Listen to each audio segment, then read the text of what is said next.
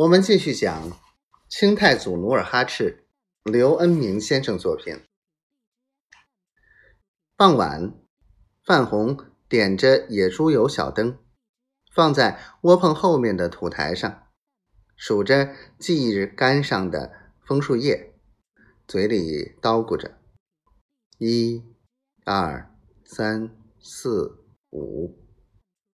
他一直数到用鹿皮筋儿穿在一起的第十五个叶子，高兴的自语说：“明天是正月十五，元宵节。”于是他情不自禁地捻着长须，吟咏起一首古诗：“玉漏铜壶且莫催，铁关金锁彻明开。”谁家见月能端坐？何处闻灯不看来？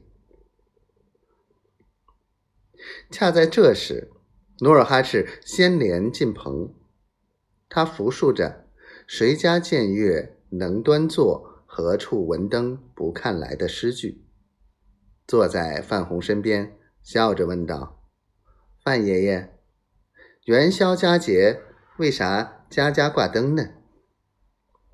范红对努尔哈赤有问必答。他点着一袋烟，吧嗒吧嗒抽着，说：“元宵佳节自古有之。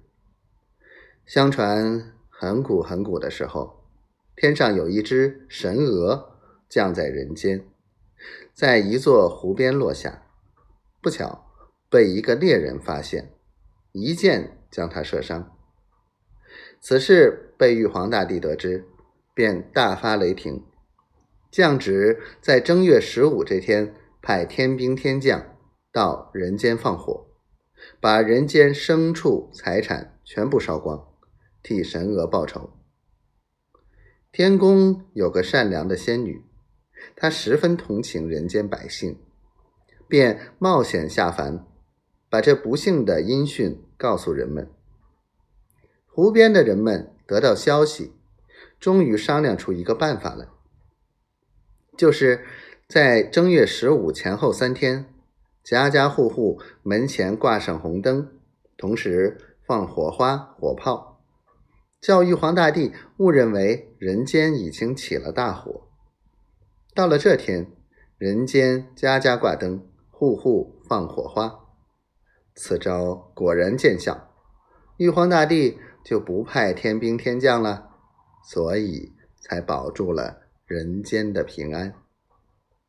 以后每到正月十五，年年如此，习以为常。范红讲毕，问道：“努尔哈赤，你喜欢看灯吗？”